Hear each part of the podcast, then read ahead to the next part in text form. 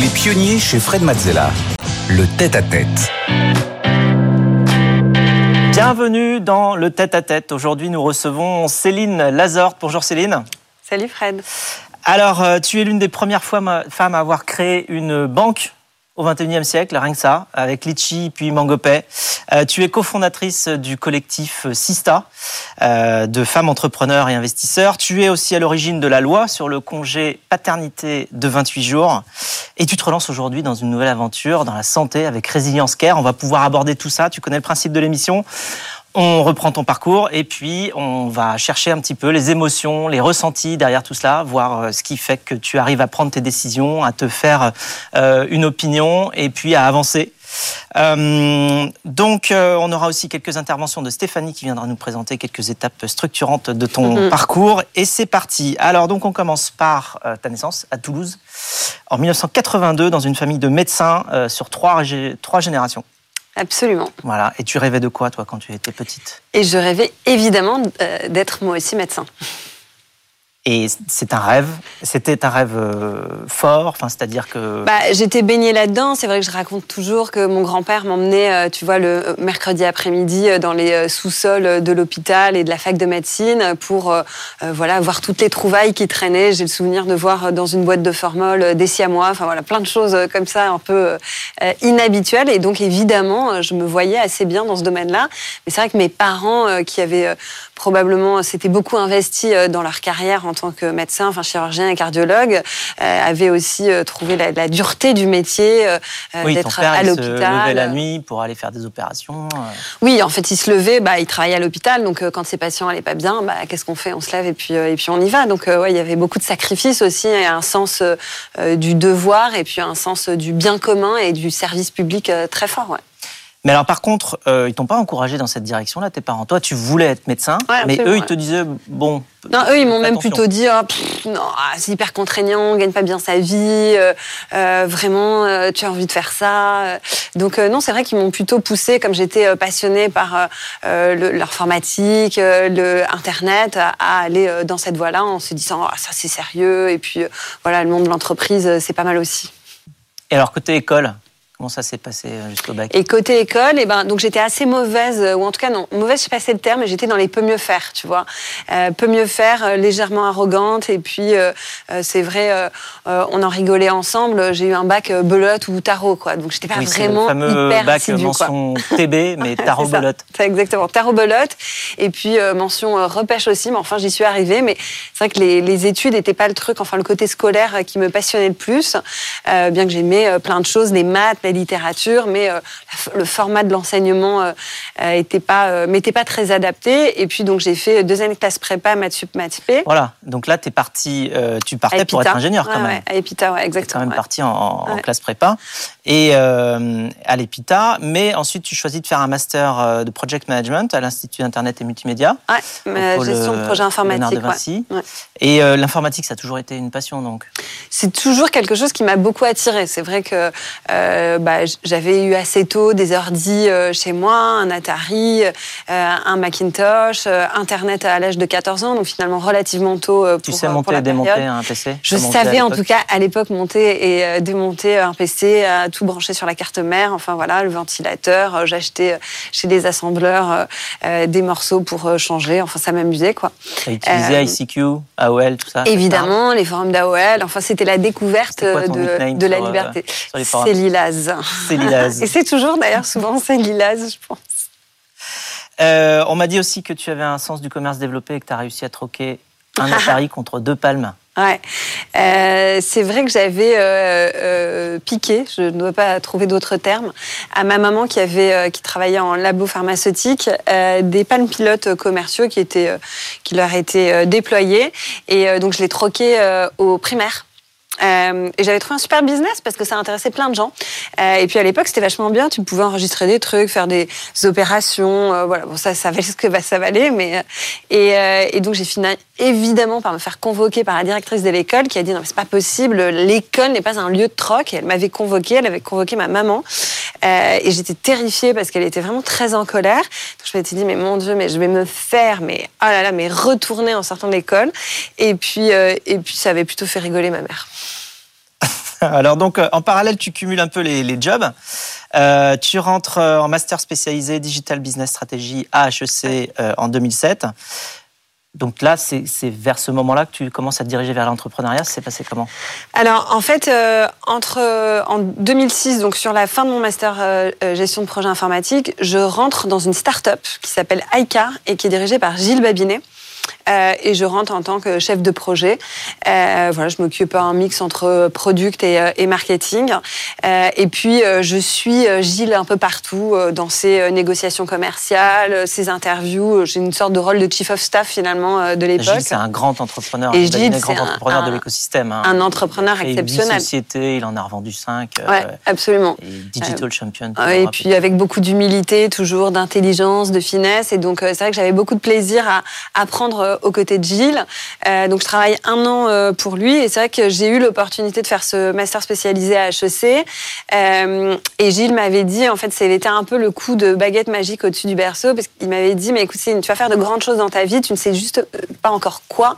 Alors écoute, fonce. Et puis si jamais tu ne trouves pas, euh, je te reprendrai dans n'importe laquelle de mes sociétés. Et donc ça m'avait beaucoup euh, finalement déstressée parce que moi j'avais cette idée de vouloir être euh, économiquement indépendante de mes parents. J'avais travaillé pendant quasiment toutes mes études.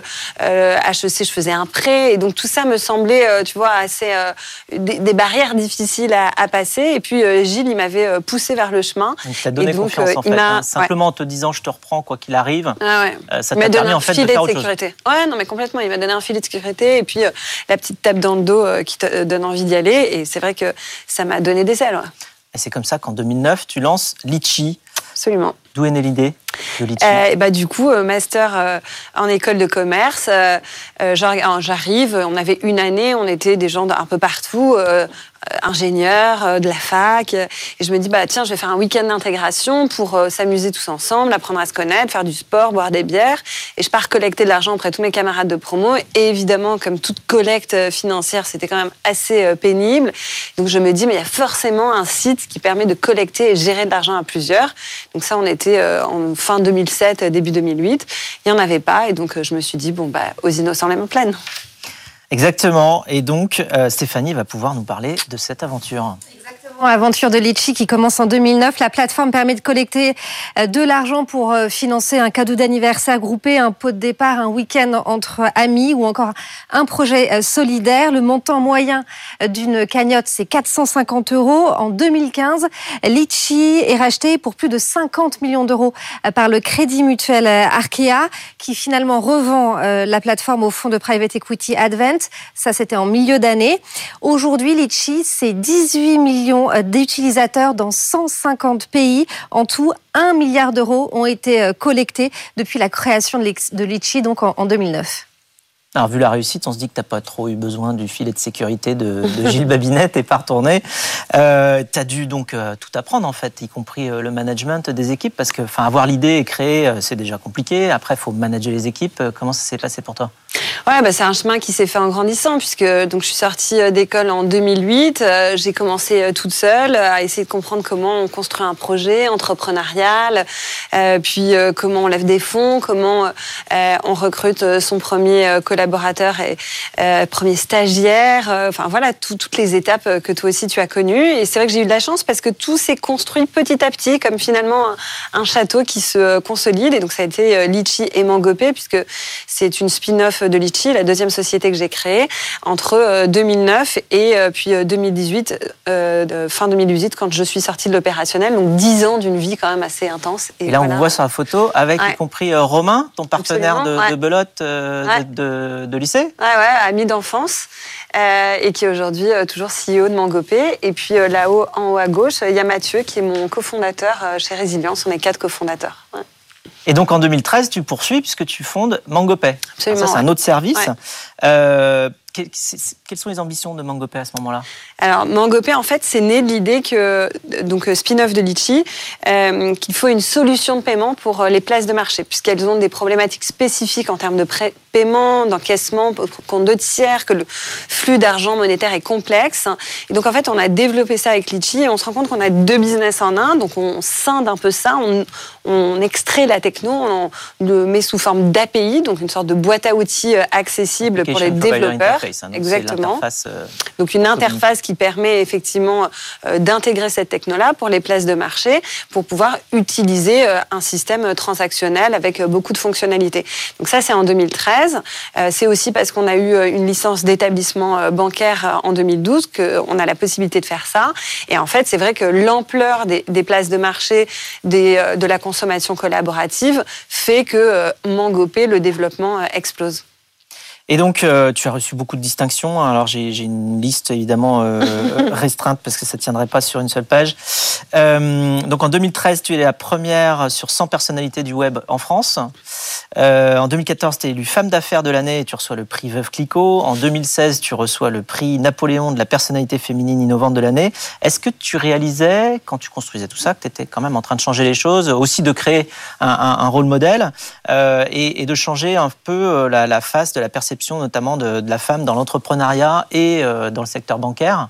Est-ce que tu avais ça en tête? Est-ce que tu ressentais ou est-ce que Non, parce qu'en fait, euh, ce qui m'intéressait et ce qui m'intéresse toujours, c'est de construire et imaginer des systèmes qui n'existent pas. Donc moi, je suis quelqu'un de créatif et je suis une bâtisseuse. Donc en fait, c'est ça qui me passionne.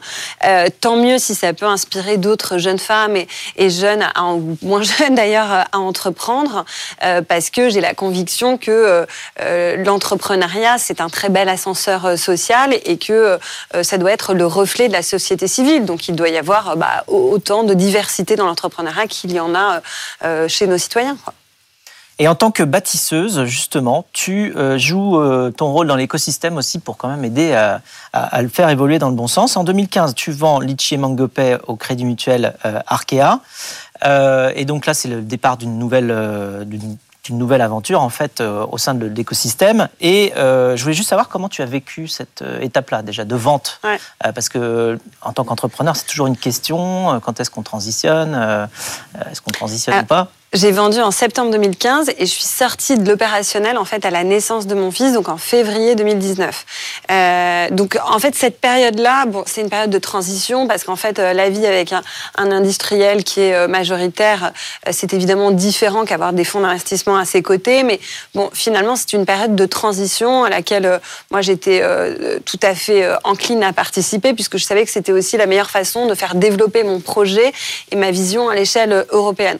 Donc voilà parfois j'ai conjugué avec des problématiques qu'un grand groupe euh, a versus celle d'une jeune start-up.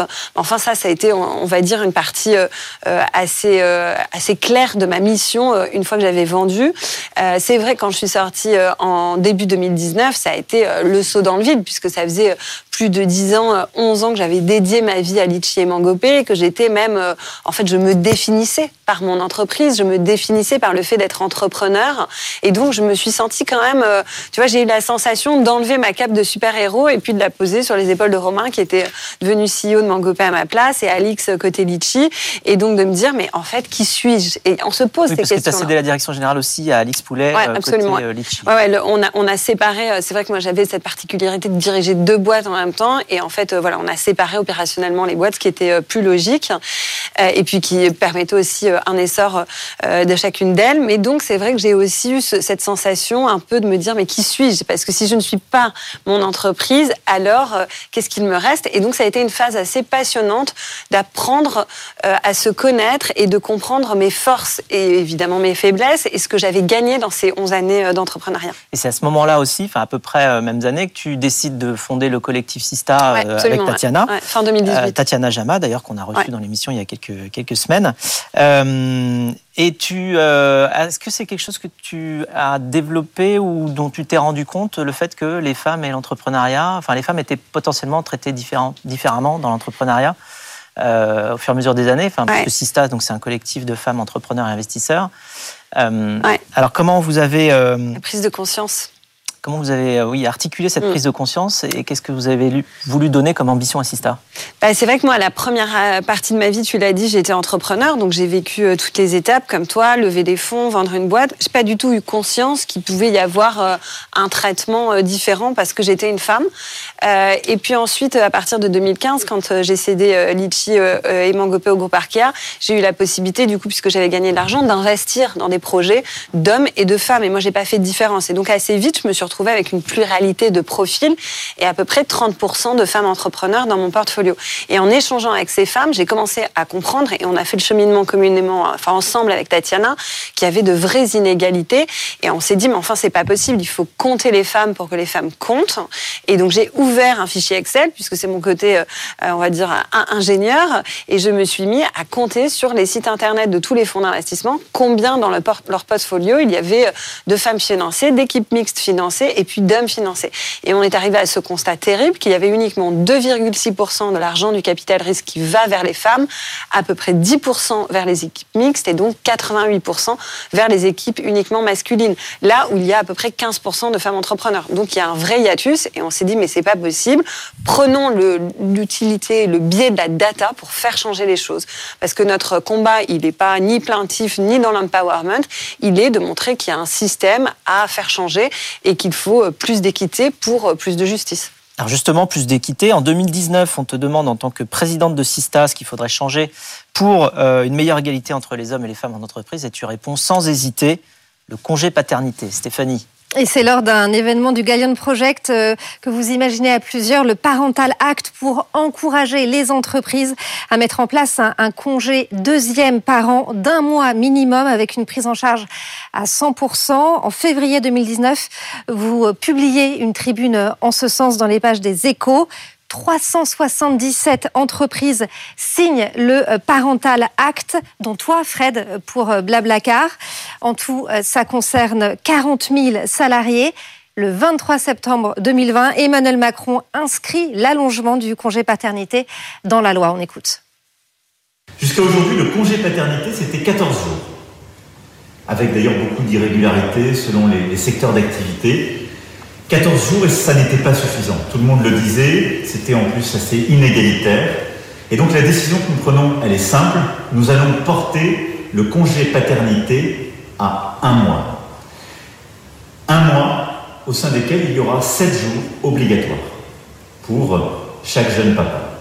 Alors cette décision, c'est une avancée et elle est liée à votre mobilisation pour beaucoup d'entre vous et aussi à tout le travail qui a été fait ces derniers mois. Alors d'où c'est parti tout ça? Est-ce que tu savais que tu allais changer la loi?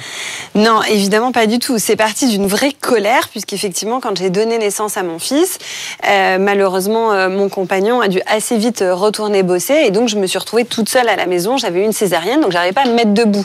Et donc je me souviens d'avoir appelé toutes mes copines, maman et entrepreneurs, en disant, mais en fait, c'est ça d'être mère, mais je me suis fait arnaquer, c'est quoi ce bordel? Et en fait, c'était assez paradoxal, puisque chez Litchi et Mangopé, j'avais mis en place depuis longtemps un congé paternité ou deuxième parent étendu. Donc je me suis dit, mais en fait, pour que cela change fondamentalement, il faut que tout le monde y ait accès. Et c'est vrai que faire un, projet de loi, moi je savais même pas comment on faisait, etc. Et donc je me suis dit, mais prenons le biais de la société civile, c'est ce que je connais. Et puis, euh, comme tu le sais, j'ai invité avec euh, mes côtés euh, Thibault et Isabelle à, construire cette idée du parental acte et se dire, on fait une tribune, on la publie dans les échos, on propose à des entrepreneurs et entrepreneuses de la signer, et puis on verra bien ce que ça fait. Et tu as fait partie de ceux qui tout de suite nous ont dit oui. Et en fait, ça a été un raz-de-marée, puisqu'on a eu d'abord 100 premiers signataires, 105, 103, je me souvenais plus, et puis presque 300 autres qui nous ont rejoints dans les six mois, alors que c'était d'ailleurs euh, pire moment puisque c'était euh, pendant la première vague euh, du Covid. Et ça a été en fait fondamental de pouvoir montrer que si les entreprises et la société civile étaient prêtes à ce changement, étaient capables de le financer, alors ça devait être, enfin, ça devait devenir un droit et à la fois un devoir. C'est le changement euh, par la société civile. Et euh, justement, toujours pendant cette pandémie, euh, tu fais partie du groupe à initiative de Protège ton soignant. alors c'est une expérience qui t'a marqué, ça aussi? Ah, c'est euh, peut-être euh, l'expérience la plus marquante que j'ai vécue parce que d'une intensité folle. C'est vrai que mars 2020 arrive. Moi, j'étais euh, donc retraitée ou en tout cas avec peu de fonctions opérationnelles. je prenais beaucoup de plaisir à mes engagements associatifs. Et puis Thomas Clausel a eu cette idée de créer une cagnotte appelée Protège ton soignant. avec, on était sept entrepreneurs. Je vois Tatiana qui en fait partie, Jonathan Benamou, voilà Simon Istolainen et d'autres. Et donc on s'est dit, ben, on va collecter de l'argent acheter du matériel médical et le livrer aux établissements de santé, hôpitaux ou cliniques privées, enfin tous ceux qui soignent et qui en ont besoin. Et c'est devenu un mouvement d'une ampleur extraordinaire parce qu'on s'est retrouvé en quelques semaines à coordonner des efforts de 200 bénévoles. On avait trois stocks. Euh, on a levé 7,4 millions auprès de particuliers, entreprises et fondations et on a aidé 400 établissements. Et ça a duré de mars jusqu'à euh, juillet. Je pense qu'on bossait honnêtement 15 heures par jour. C'était une folie totale. Moi, je n'avais jamais fait de logistique, jamais de transport. Il fallait euh, participer euh, au pont aérien pour faire venir du matériel, le distribuer aux hôpitaux. Et en fait, la tech a été un enabler fabuleux. Et alors justement, ce même Thomas Clausel te dit finalement, bah, tu devrais rencontrer Fabrice André. et là, c'est le début d'une nouvelle, enfin une nouvelle rencontre évidemment, puis une nouvelle aventure derrière. C'est vrai qu'à t'écouter, tout est hyper cohérent, mais en fait, quand on le vit, on s'en rend pas du tout compte. Euh, et c'est vrai qu'on bah, était euh, tous les deux avec Jonathan Benamou, qui est un entrepreneur et, ami euh, dans cette expérience de protège ton soignant, et Thomas, qui est hématologue et, le fondateur de Hawkin, nous dit mais vous avez adoré participer à cette aventure associative, vous avez du temps devant vous, le monde de la santé est en train d'être transformé grâce à la tech, au digital. Intéressez-vous à l'oncologie, c'est la deuxième maladie maladie cause de mortalité dans le monde, la première dans les pays euh, occidentaux. 40% euh, des gens euh, auront un cancer. Enfin voilà, les, chiffres sont massifs. Ça devient une maladie chronique. On vit 20, 30 ans avec le cancer. Il y a plein de choses à faire.